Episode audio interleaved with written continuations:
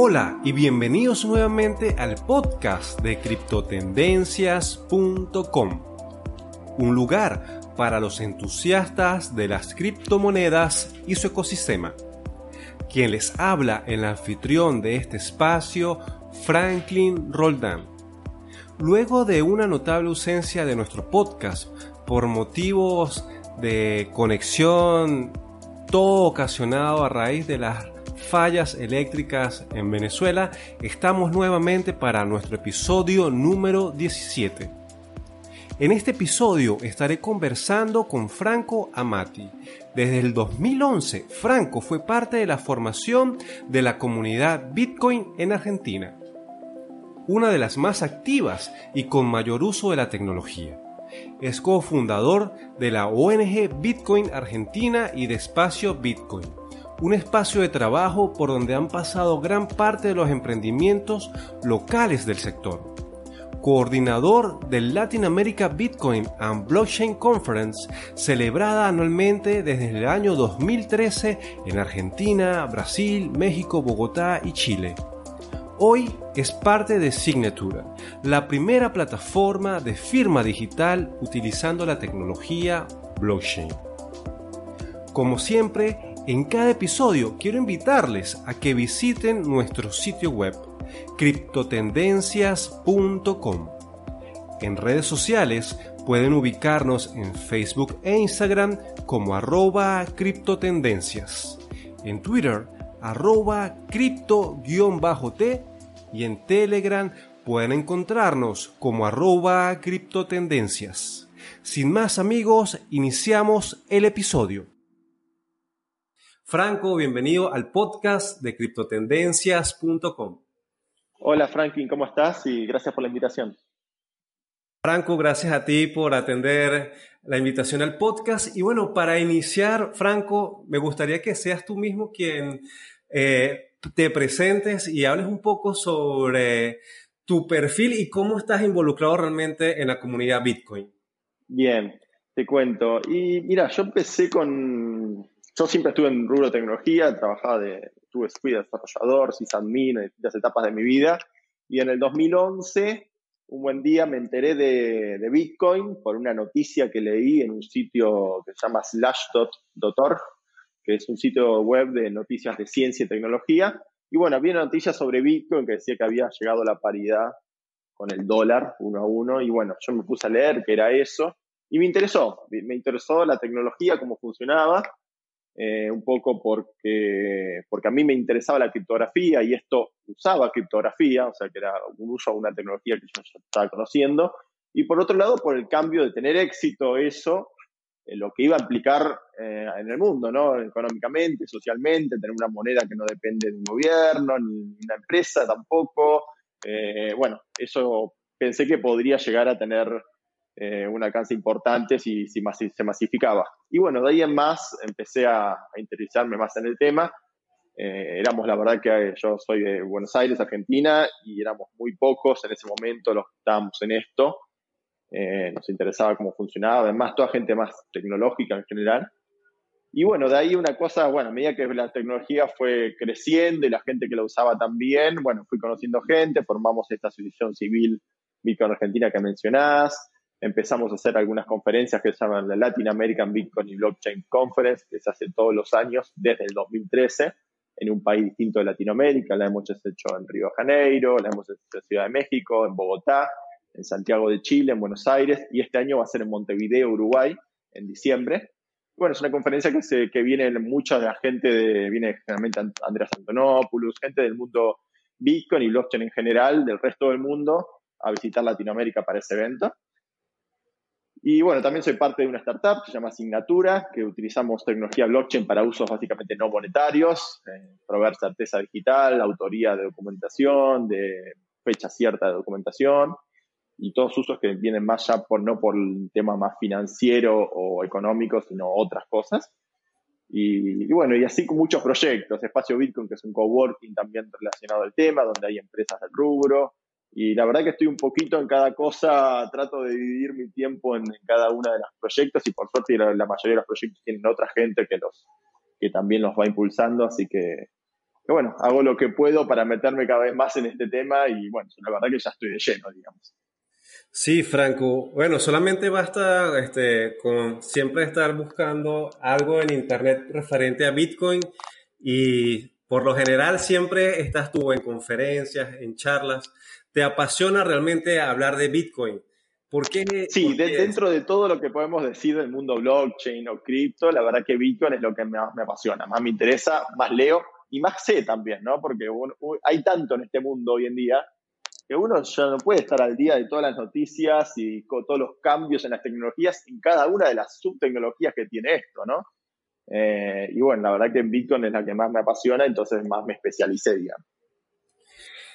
Franco, para las personas que se inician, que están con las ganas de, conocer de Bitcoin, ¿qué, ¿qué le podemos decir ¿Por qué es tan interesante Bitcoin sobre todas las demás criptomonedas que existen actualmente? Sí, yo creo que Bitcoin es la más revolucionaria y la que apunta a algo más disruptivo de todas las tecnologías.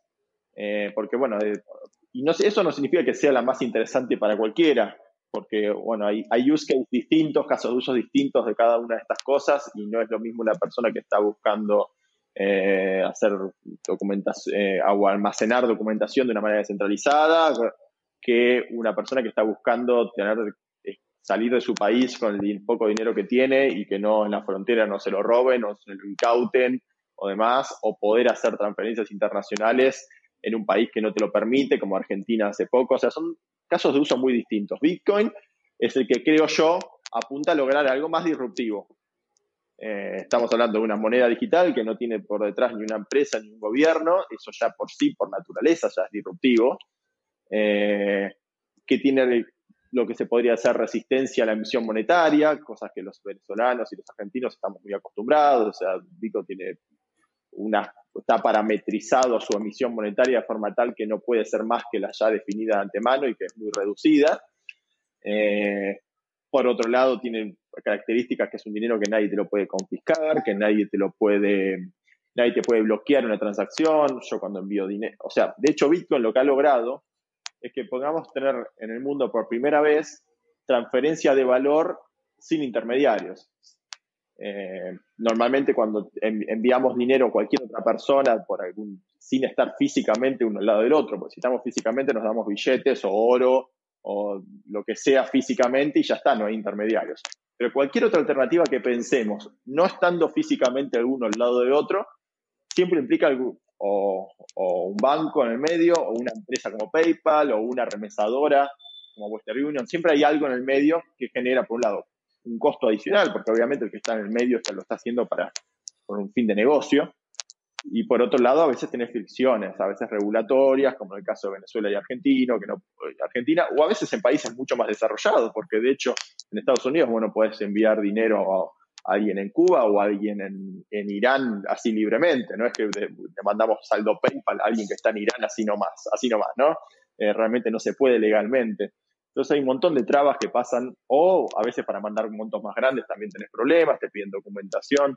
Todo ese tipo de trabas genera fricción, genera más costos, más papeleo, y bueno, Bitcoin eh, ahí es como una herramienta que, soluciona muchos de, sí, esos, bueno, eh, en ese caso que ahorita mencionas de, las remesas, yo tengo un cobro pendiente fuera de Venezuela y ahorita que aproveché a venir a Colombia, me lo mandaron por Western Union y tengo tres días tratando de ir a cobrarlo y no he podido. Y es porque la persona realmente no ha habido manera de que quiera aprender a, enviar o utilizar las criptomonedas. Y en ese sentido, Franco, a mí me gustaría preguntarte desde tu punto de vista, ¿cómo podemos hacer para que la adopción de, Bitcoin crezca? Eh, yo creo que es algo que que se va a dar naturalmente. Si, si bien yo, o sea, soy una persona que trato de colaborar a que la adopción crezca, pero trato de hacerlo sobre la gente que ya tiene un, algún mínimo de interés. O sea, una persona que, que, se acerca a investigar por qué, ahí trato de ayudarle, esto te va a servir, esto lo haces así, esto lo haces de tal otra forma, léete este tutorial, de hecho tengo un tutorial hecho de Bitcoin genérico en español, como para que cualquier persona que llegue a mí me, me a preguntarle, digo, Tomás, le, le viste el link, que es un post de Medium, primero léete todo esto y después vení con todas las consultas que tengas, pero ahí traté de poner lo más importante resumido, ¿no? Pero trato de hacerlo con la gente que ya tiene un poco de interés, eh, porque a veces cuando, si vamos a, tratar, como usamos la palabra así, evangelizar a la gente que no está de hecho interesada en este tema, a veces va a quedar como que estamos queriendo venderles algo, que estamos queriendo convencerlos, y la verdad no es que lo, la mayoría de la gente que está en Bitcoin lo hace por un tema que considera que, que, es algo positivo, que es algo bueno y que de hecho nos interesó a nosotros y por eso estamos en ese tema. Pero hay gente que no tiene interés. Y bueno, trato de acercarme a la gente donde ya quieren ver. Una persona que se me contacta, de hecho pasaba mucho en Argentina en el momento que teníamos estas trabas. Hoy en día las tenemos, pero son más, a veces un poquito más laxas, pero siguen estando no sé, por ejemplo, una, señora que quería enviar dinero a sus hijos en España y no sabía cómo hacerlo porque eh, el monto que enviaban era quería enviar era superior al que permitía legalmente Western Union en Argentina por un tema eh, gubernamental o de, leyes. Eh, tampoco podía mm, usar bancos porque en Argentina en esa época estaba trabado hace unos tres años en enviar el dinero a través de bancos sin un permiso especial que había que tramitar. Y bueno, esta señora empezó a usar Bitcoin, ¿sí? mandaba Bitcoins a sus hijos. Sus hijos en realidad tenían una cuenta en Bitstamp, eh, que es un exchange, una casa de cambio de Bitcoin en Europa. Y bueno, simplemente lo que hacían, mi bien recibían el dinero, que era, mi bien la, mujer esta lo enviaba, lo vendían y lo depositaban en una cuenta en euros en España. Eh, y bueno, este tipo de uso de transferencia eh, sirve mucho y bueno, y sobre todo a la gente esta que está en una necesidad, y hablar gente que está, bueno, vos lo sabrás por el tema Venezuela, el tema de inflación. De hecho, en Argentina estuvo prohibido, eh, por ejemplo, comprar moneda extranjera en algún momento, ¿sí? Eh, hace unos años. Entonces, la gente que quería resguardarse de, de la inflación del peso argentino comprando tal vez dólares, no podía hacerlo legalmente porque no había forma legal de comprar dólares tenía que hacerlo a escondidas, ¿no? Del gobierno. Y bueno, Bitcoin también servía para esos otros usos y estas otras situaciones. Y bueno, la forma de difundir para mí es ayudar a esta gente. Y tal vez sí, ir a un lugar, no sé, si vemos, vemos gente que está necesitando hacer una pasarela de pagos entre tal, tal país y tal otro país, decirle, mira, si esto te, te están cobrando acá un tanto por ciento y bueno, tal vez puedes hacerlo de esta otra manera tenés que capacitarte, pero podrías hacerlo de esta otra forma y te saldría más económico. Sí. Entonces, en este sentido, yo creo que lo que, o lo que estoy entendiendo es que realmente para ayudar a esa difusión de, de aceptar Bitcoin, realmente va como que a lo muy personal, o enseñar a las personas cómo usar la wallet, cómo resguardar su, su billetera, cómo ir a, a un sitio a hacer una transferencia por Bitcoin. Más o menos a eso es lo que te refieres. Sí, exacto. O bueno, obviamente cuando a, veces llama un medio de prensa o algo, sí, obviamente hay que ir y tratar de difundir y dar una perspectiva positiva, porque si no va, si no va un, bitcoiner a, dar la cara ahí, el que va a terminar hablando de Bitcoin va a ser alguien que no, que no sabe de Bitcoin y va a terminar diciendo cualquier cosa, como pasa muchas veces, a veces en los medios de comunicación. Así que cuando hay una posibilidad de ir a, algo y hablando un público, hagámoslo y tratemos de, difundir la, la idea pero no de una cosa de convencer a, toda costa eh, a la gente. No sé, esa es mi, visión al menos. Y desde ya, más allá de los usos que estoy nombrando, obviamente hay un fin también de inversión de mucha gente y es uno de los usos más importantes hoy en día de Bitcoin hoy. Y es razonable. Si nosotros creemos que Bitcoin es una tecnología que tiene futuro, tiene sentido que si yo tengo un ahorro, tal vez destine una parte de ese ahorro eh, a Bitcoin, porque creo, así como uno puede creer que a tal empresa le va bien y comprar acciones de esa empresa, mucha gente cree que a tecnología le va a ir bien y puede invertir directamente en esa tecnología, como es el caso de Bitcoin. Y bueno, eso pasa también muchísimo y es gran parte del uso de hoy. Sí, bueno, creo que muchas personas que se involucran actualmente van también como por ese sentido, ¿no? Por el sentido de la inversión, más que por el uso diario. Es como, como mi apreciación. Franco, ¿tú crees que es posible en el un corto plazo bitcoinizar, si, si pudiera ser el tiempo, bitcoinizar la economía personal? Eh, sí, o sea, en la práctica a veces uno, uno obviamente va a tener que, al menos por ahora, eh, tener que pagar en, la, moneda de cada país en el que está. Pero eso no significa que uno no pueda tener su economía, de pronto recibir ingresos en Bitcoin, porque vienen de afuera, porque vienen de alguna forma, o, eh, o tener sus ahorros en Bitcoin. A mí me pasa mucho. Yo tengo mis ingresos en Bitcoin y mis ahorros también, lo, que tengo, bastante, obviamente en Bitcoin. Y, y, bueno, a veces tengo que consumir y bueno, consumir cosas implica o vender algo de los Bitcoin que me están ingresando y para pesos argentinos o recargar algún tipo de tarjeta, ya sea prepaga o tarjeta bancaria mediante Bitcoin. Eh, lo bueno de Bitcoin es que te permite una vez que es, tan global todo, que uno pasa a tener una economía más global. Por ejemplo, yo a veces, yo hasta hace poco no tenía una cuenta bancaria.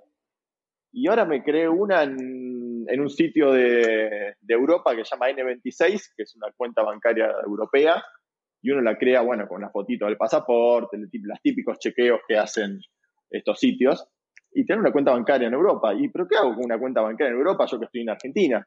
Y lo cierto es que, te, o sea, uno puede pedir una, una, tarjeta de débito y después desde un exchange en una casa de cambio de Bitcoin en Europa, como Kraken o Bitstamp, recarga eso. O sea, los Bitcoin que me entran de un lado, puedo venderlos en un, en un exchange como Kraken o Bitstamp y los mando a la cuenta bancaria en Europa. Y estoy en Argentina y no viajo casi nunca a Europa. Y sin embargo, uno puede estar bancarizado en otros países gracias a Bitcoin. Están o sea, a medida que se va popularizando esta tecnología, va a permitir un montón de cosas y tener una economía o un mundo financiero mucho más global y no tan cerrado en, en cada país y en cada moneda de cada país. Y eso ya está pasando, me parece. Sí.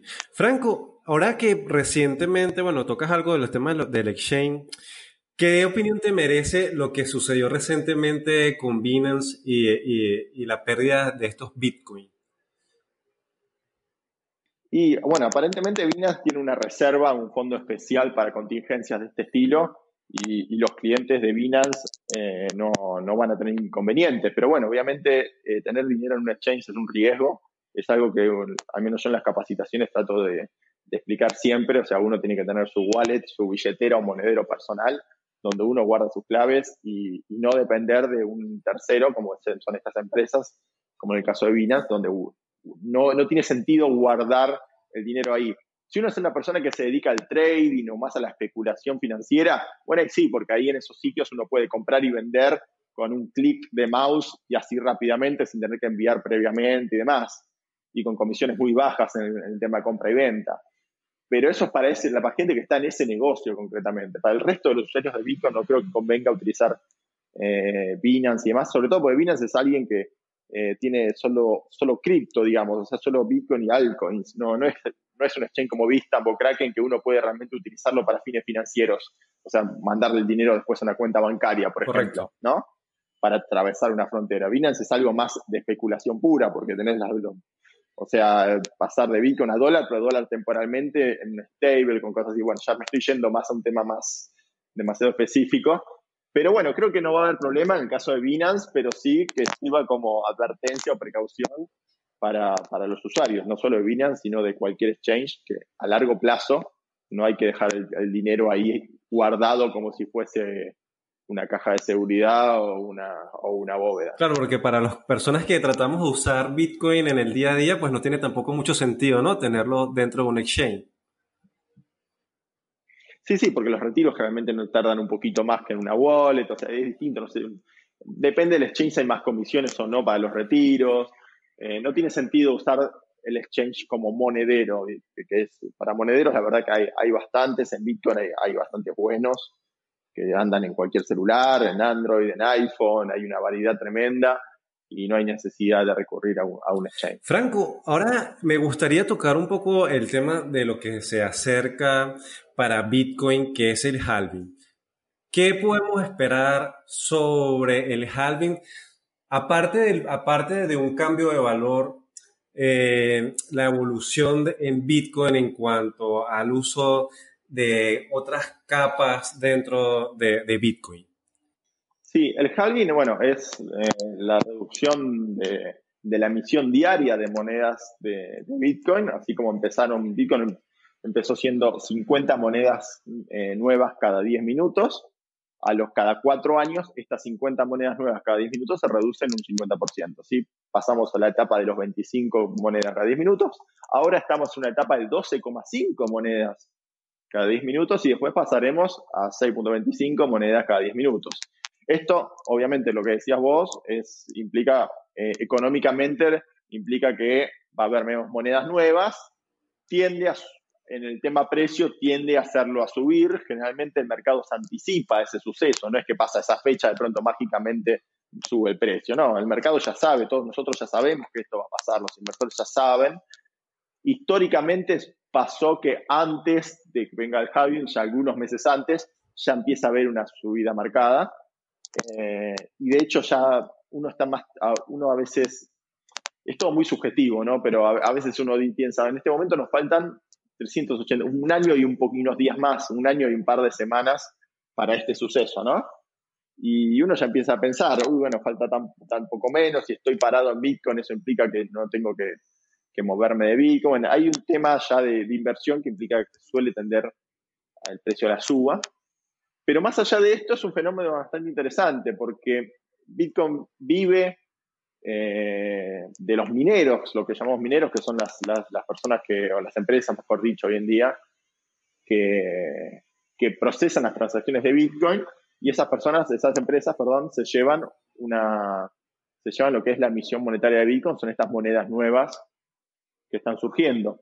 Y a la larga, esto se, como se va reduciendo, a la larga tiene que pasar a un modelo en el cual esta gente, estas empresas tienen ganancias a partir de las comisiones de las transacciones y ya no tanto de estas monedas nuevas, porque estas monedas nuevas estamos viendo que a la larga dejan de existir. ¿sí? De 6 pasaremos a 3, a 3 por cada 10 minutos y así cuando llegan a un, a un monto ya muy chico de monedas nuevas.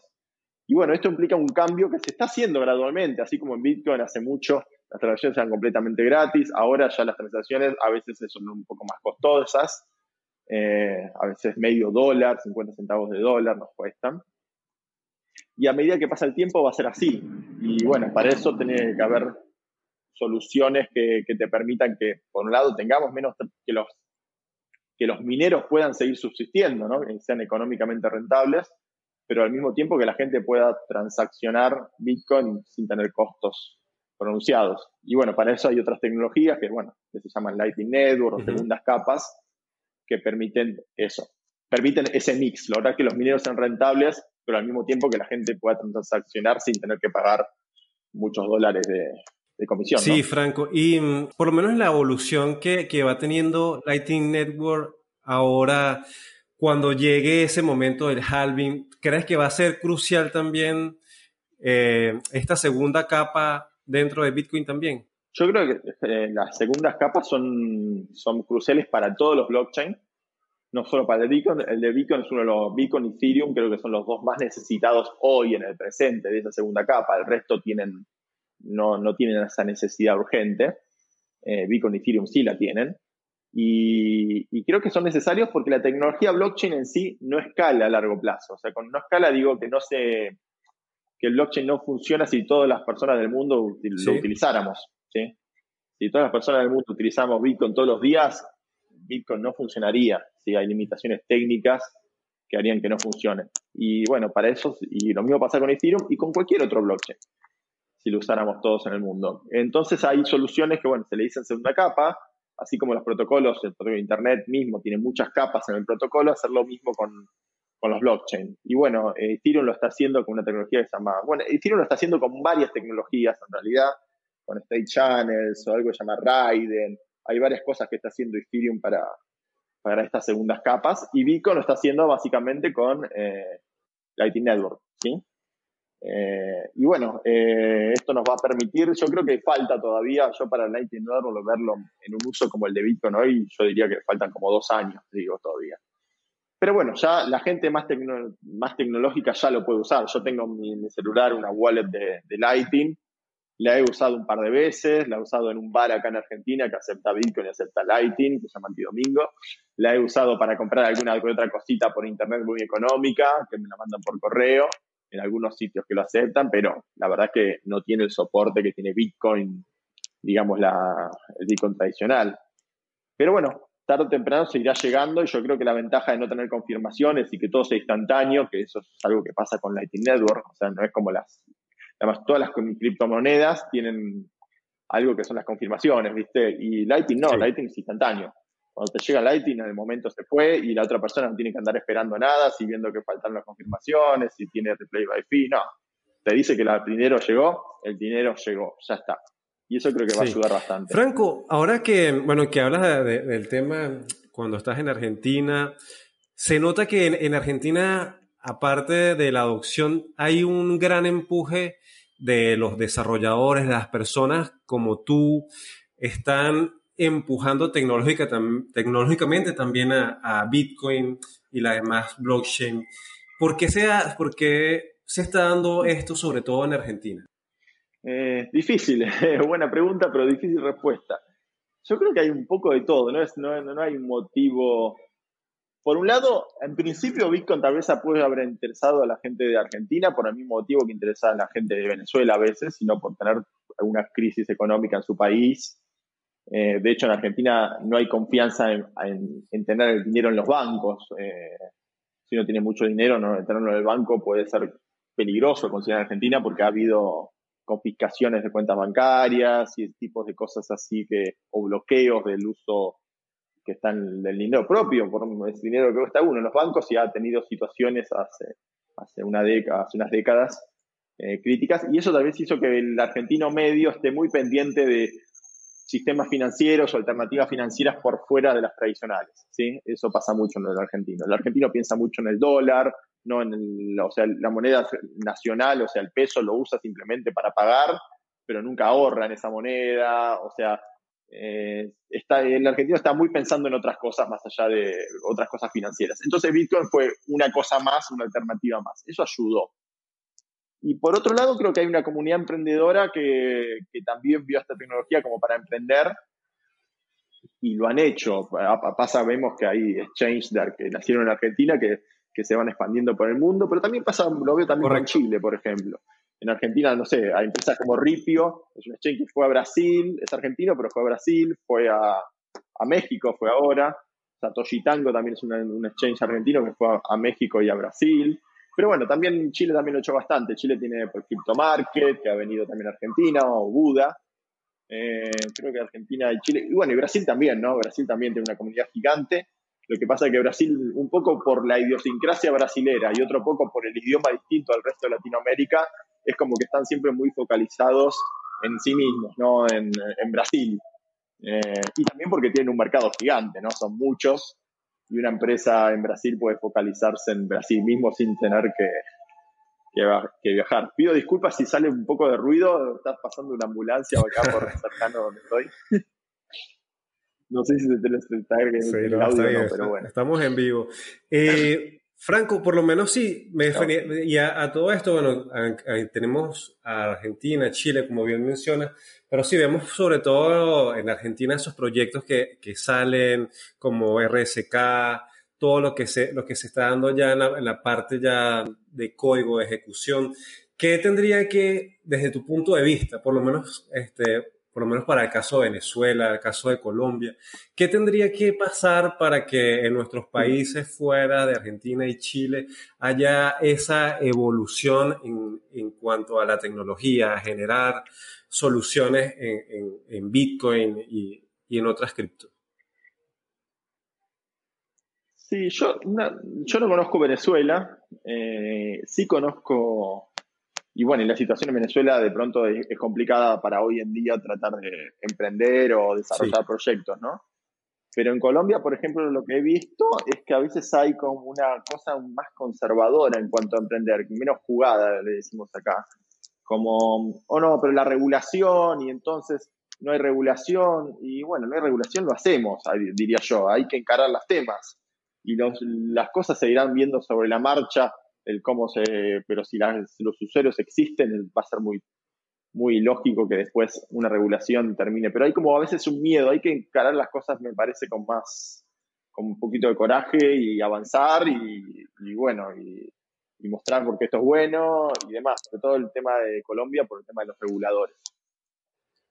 No, que ahorita que hablas del tema de la regulación en Colombia, recientemente hubo una, una reunión con un congresista, un representante del Senado en Colombia que estaba tratando de impulsar eh, ese, ese, cambio, ese despertar de la parte gubernamental para aceptar todo lo que son los exchanges. Eso puede abrir también los mercados, ¿no? Bien, bueno. Estaría bueno que empiece a pasar, sí, porque Colombia ha sido un país muy complicado en cuanto a la regulación de, de cripto, pero además ni siquiera está muy claro, ese es el, tal vez lo más lo más molesto del tema, porque es como que primero, primero decían que no sabemos, y, pero por si acaso no, después hubo una, una resolución de que, que impedía a los bancos eh, intermediar con empresas eh, del mundo blockchain, eh, pero eso no significaba que las empresas no podían operar, sino que no podían los bancos operar con ellas. Bueno, un montón de trabas que obviamente que el, no tener acceso a la bancario te limita un montón, obviamente si sos un exchange de, de Bitcoin o de, cualquier otra criptomoneda. Pero, pero bueno, eh, la verdad que hoy en día ya no sé cómo está la situación, creo que sigue como muy complicada y bueno, hay que tratar que esperemos que esto que me decís vos logre hacer un cambio. Y por suerte el resto de los países no están tan complicados. Chile está bastante bien en ese tema, tuvo algunos unos temitas, pero se solucionaron. Brasil tiene un montón de exchanges y no hay problema. Bolivia es el único que está complicado. Bolivia y Ecuador son los, son dos únicos países que tienen realmente un problema regulatorio grande, porque aparentemente sería ilegal directamente cualquier moneda digital ajena, eh, cualquier moneda ajena a la del Estado. Hay, hay algunas trabas ahí.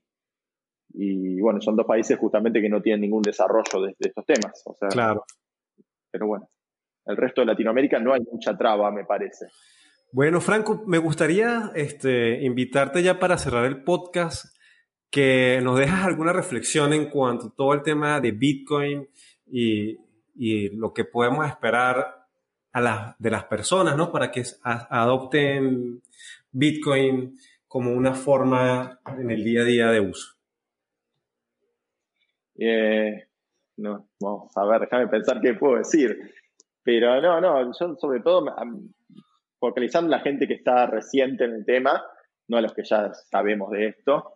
Eh, primero que se informen, o sea, lo más importante acá es leer, informarse uno, está online, tenemos de todo, la, cantidad de información que hay desde años, incluso años de historia de información, eh, es tremenda. O sea que el conocimiento está. A veces uno demora tiempo en, leer, en informarse, pero está, todo libre como para que uno sepa de este tema y, se prepare para esto que está pasando y es gradual, van 10 años.